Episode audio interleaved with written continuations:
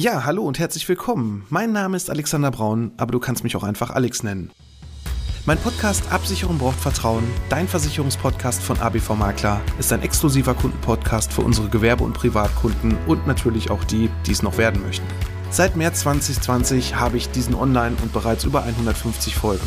In diesem Podcast möchte ich meine Hörer mit in die Welt der Versicherung nehmen und ihnen das Leben mit dem vielen so unbeliebten Thema Versicherung leichter machen, aber natürlich auch Anregungen über sinnvolle und unnütze Versicherung geben. Ich freue mich nun sehr, über den OMGV Podcast Award nominiert zu sein und nun hast du die Möglichkeit, über die Preisträger abzustimmen und natürlich auch meinem Podcast deine Stimme zu geben.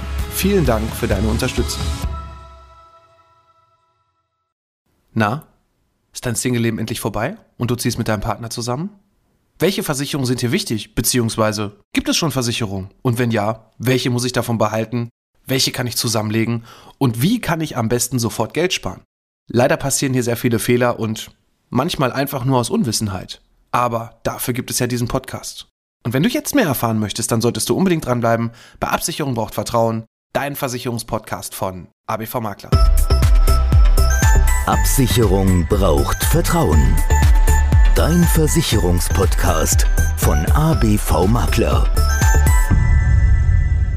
Hallo und herzlich willkommen bei Absicherung braucht Vertrauen, dein Versicherungspodcast von ABV Makler.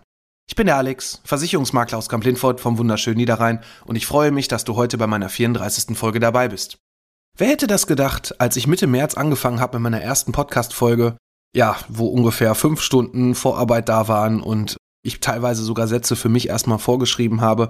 Und heute sprudelt es wirklich schon aus mir raus und ich denke, auch du da draußen, wenn du ja meine erste Folge gehört hast und jetzt auch schon bei Folge 34 angelangt bist, es ist eine kleine, eine kleine Verbesserung. Es fällt mir mal leichter, das Ganze hier für dich rüberzubringen. Und jetzt möchte ich auch hier einmal Danke sagen.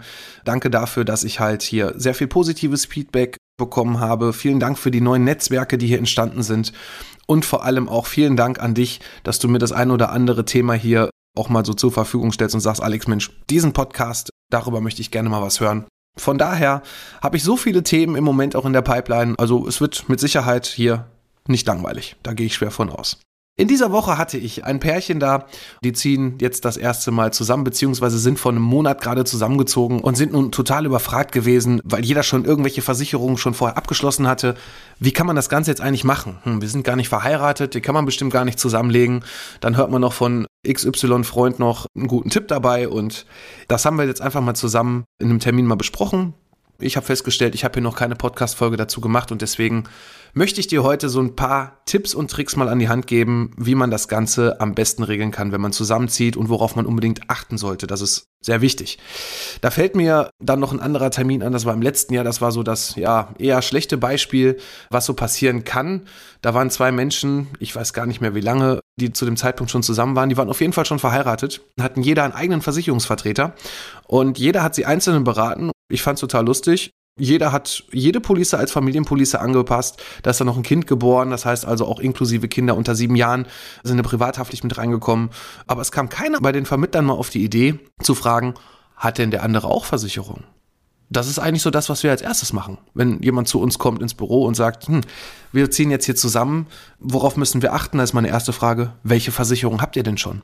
Und da gab es dann hier die erste Diskrepanz, dass also nicht nachgefragt wurde und jeder Vermittler, komischerweise beide, haben dann bei dem Kunden jeweils die Verträge umgestellt, auf Familie, jeweils umgestellt, auch nochmal mit der Vertragslaufzeit.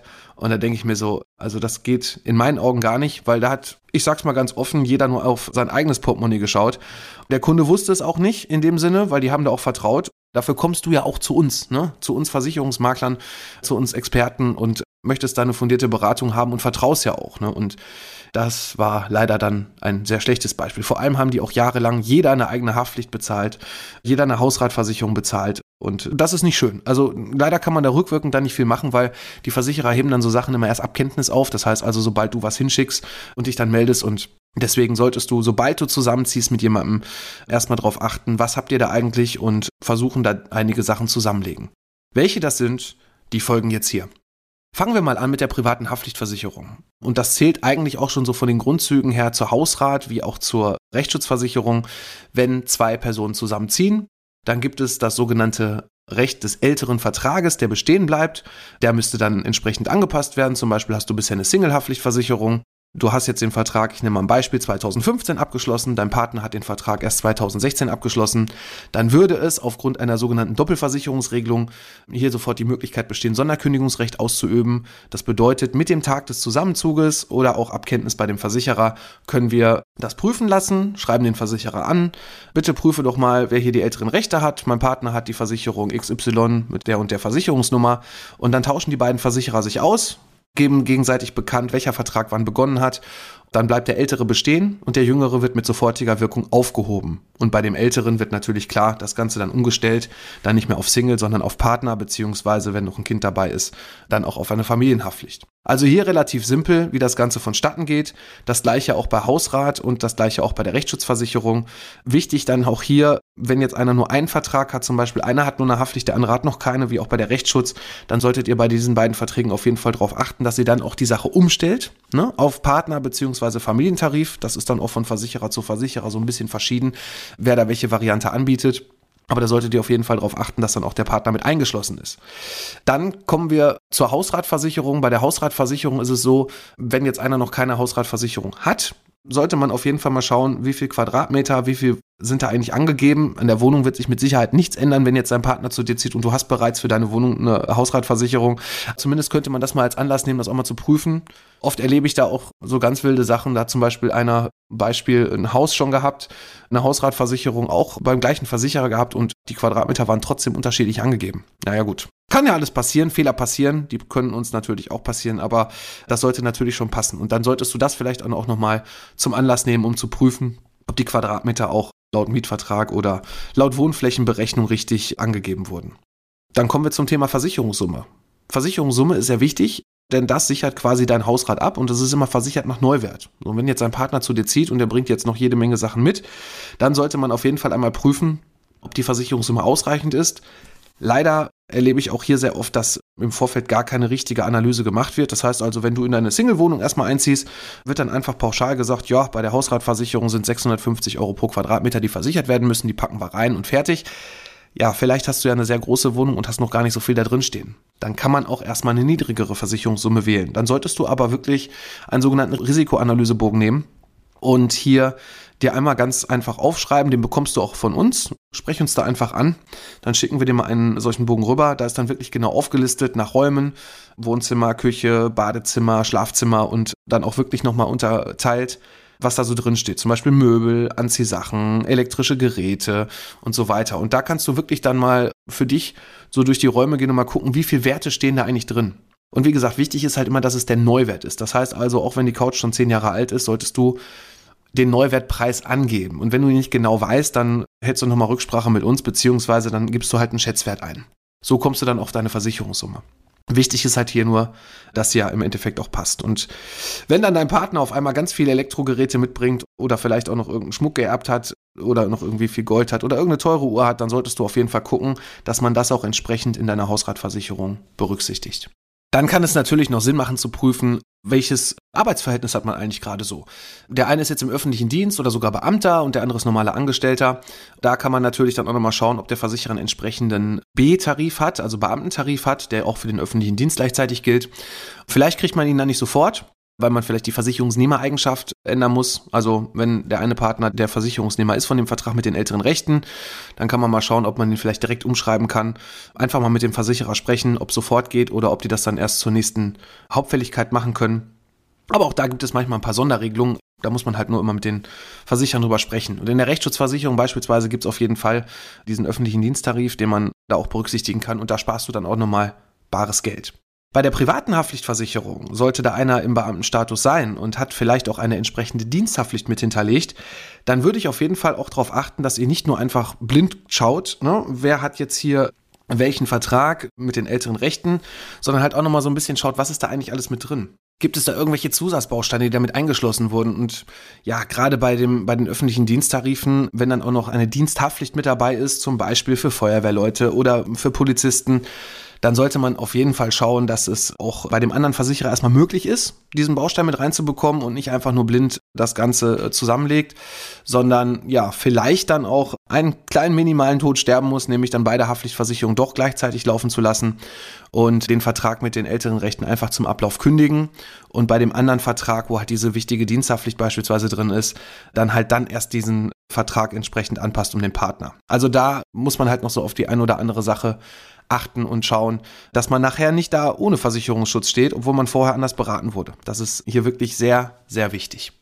Und wenn du jetzt noch so die anderen Verträge anschaust, zum Beispiel hast du eine Krankenzusatzversicherung oder aber auch eine Unfallversicherung, da was zusammenzulegen, jetzt erstmal im ersten Step ist hier nicht möglich. Man kann bei der Krankenversicherung so oder so, weil jeder für sich selber versichert ist, da gibt es auch keinen Mehrpersonennachlass oder sonst irgendwas. Aber bei der Unfallversicherung könnte man auf jeden Fall schauen, dass man ja zumindest zu den Abläufen mal schaut, welcher Vertrag wann aufhört, den Partner dann bei der anderen mit reinnimmt, weil auch da gibt es einen sogenannten Bündelnachlass beziehungsweise Mehrpersonennachlass. Das heißt also, wenn zwei Personen in einem Vertrag drin sind, dann gibt es nochmal bei den meisten Versicherern fünf Prozent zusätzlich als Rabatt und der wirkt sich dann auch auf beide aus. Und äh, den solltest du auf jeden Fall auch mitnehmen, wenn du da die Möglichkeit hast. Ja, da habe ich auch schon sehr oft erlebt, dass da Unfallpolicen einzeln abgeschlossen wurden. Da war dann eine Familie, jeder hatte einen einzelnen Vertrag, sogar bei der gleichen Gesellschaft. Dann sind zwei Kinder noch geboren worden. Die sind dann auch nochmal separat in Einzelverträgen gepackt worden. Und ja, dann ist es ja für uns immer sehr, sehr einfach, wenn wir sowas sehen, dann bei einem Versicherer zu sagen, so legt die doch mal alle, so wenn es wirklich bei einem Versicherer ist, alle mal in einen Vertrag zusammen. Und dann kann man auch schon direkt hier den ein oder anderen Rabatt einfahren, mit dem man vielleicht vorher gar nicht so gerechnet hat. Ja, und wenn ihr dann alles soweit zusammengelegt habt, dann solltet ihr vielleicht auch nochmal schauen, was ist eigentlich mit der Kfz-Versicherung. Die wird sehr oft vergessen. Ne? Man zieht zusammen, wie ist es eigentlich mit dem Partner? Jetzt stehen zwei Autos da. Vielleicht ist der eine Tank gerade nicht mehr so voll oder vielleicht auch mal ein Auto kaputt und jetzt fährt der andere mit dem anderen Fahrzeug und vielleicht wurde er gar nicht eingetragen. Auch da solltet ihr mal mit dem Versicherer schauen, ob ihr hier den Partner einfach mit einschließen könnt, was das mehr kostet, damit ihr nachher nicht dasteht und ja, vergessen einzuschließen und dann gibt es irgendwelche Selbstbeteiligung oder irgendein Versicherungsschutz im Casco-Bereich wird euch dann verwehrt. Das wird sehr oft vergessen, was ich feststelle. Ne? Man zieht zusammen, achtet zwar auf die ein oder anderen Sachen, aber die Autoversicherung hat man vergessen. Genauso auch wie das Ummelden. Das ist auch nochmal so ein kleiner Tipp am Rande. Ummelden, klar, ich denke mal, beim Einwohnermeldeamt, dass dann auf deinem Personalausweis dann die neue Adresse steht, ist nicht so das Problem. Aber was sehr oft vergessen wird, und das erlebe ich sehr oft, das ist mir übrigens selber auch genau schon so passiert, dass ich dann ein Dreivierteljahr mit einem Auto rumgefahren bin, wo ich meine Halteradresse gar nicht geändert habe. Und ja, solange du nicht angehalten wirst, passiert natürlich nichts. Ich meine, das sind dann 10 Euro, wenn die Polizei dich mal anhält und der Personalausweis stimmt nicht mit dem Fahrzeugschein überein. Und dann hat man, glaube ich, vier Wochen Zeit, das Ganze dann zu korrigieren. Aber gut, auch wenn es nur 10 Euro sind, solltest du das vielleicht im Vorfeld schon regeln, damit dann keine böse Überraschung kommt.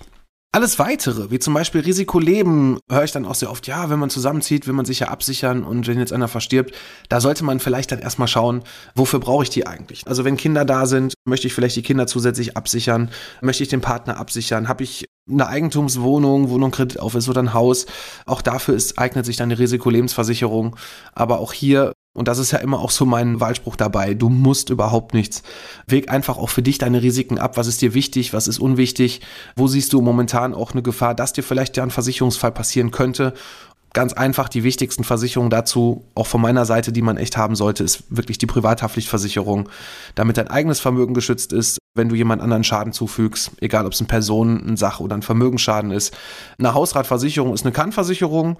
Klar sollte man eine haben, wenn alles abbrennt, muss ich mir alles neu kaufen. Das kann schon teuer werden, aber ich sag mal so, selbst das würde dich ja finanziell zumindest nicht ruinieren. Selbst wenn du jetzt 20, 30.000 Euro im schlimmsten Fall sogar als Kredit aufnehmen müsstest, das ist überschaubar. Aber wenn du jemanden Schaden zufügst, der da eine Rente nachher bekommt, weil du ihn verletzt hast, und dann musst du dann jemanden eine Rente bezahlen oder sehr hohe Schmerzensgeldforderungen zahlen, dann eignet sich auf jeden Fall für kleines Geld die Privathaftpflicht. Und so teuer ist die auch gar nicht. Ne? Also ich sag mal, Paare kriegen so einen Vertrag schon, wenn sie jetzt noch im öffentlichen Dienst sind, schon so ab 60 Euro ungefähr. Auch wirklich schon guten Versicherungsschutz. Klar, billiger geht immer, aber ich sage auch immer, es muss auch eine gewisse Grundleistung da sein und die sehe ich sehr oft bei diesen ganzen Billigtarifen nicht. Hier sollte man schon schauen, dass man für wirklich kleines Geld vernünftig abgesichert ist. Das andere, was noch wirklich sehr, sehr wichtig ist, ist zum Beispiel die Berufsunfähigkeitsversicherung. Das heißt also, dass du deine Arbeitskraft absicherst, wenn du nicht mehr deinen Beruf ausüben kannst aufgrund einer Krankheit oder einem Unfall. und du jetzt hier im schlimmsten Fall dann Hartz IV rutschen müsstest, weil ja dein Erspartes gar nicht ausreicht, du vielleicht gar keine laufenden Einnahmen sonst hast außer deiner Arbeit und deswegen solltest du auf jeden Fall schauen, dass du eine vernünftige Berufsunfähigkeitsversicherung hast und das auch entsprechender Höhe.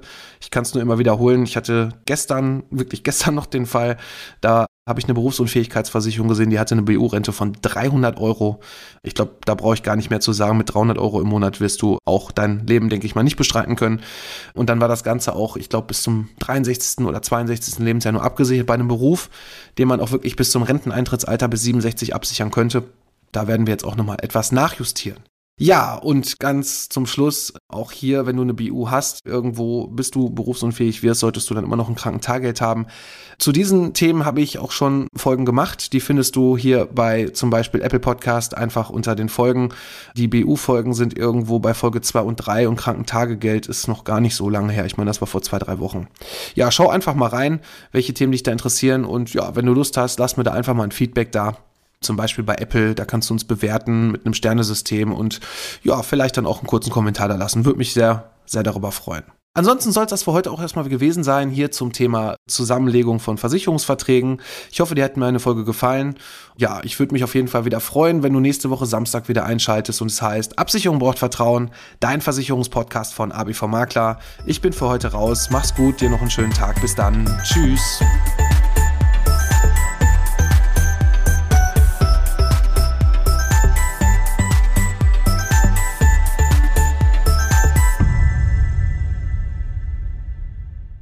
Ja, hallo und herzlich willkommen. Mein Name ist Alexander Braun, aber du kannst mich auch einfach Alex nennen. Mein Podcast Absicherung braucht Vertrauen, dein Versicherungspodcast von ABV Makler, ist ein exklusiver Kundenpodcast für unsere Gewerbe- und Privatkunden und natürlich auch die, die es noch werden möchten. Seit März 2020 habe ich diesen online und bereits über 150 Folgen.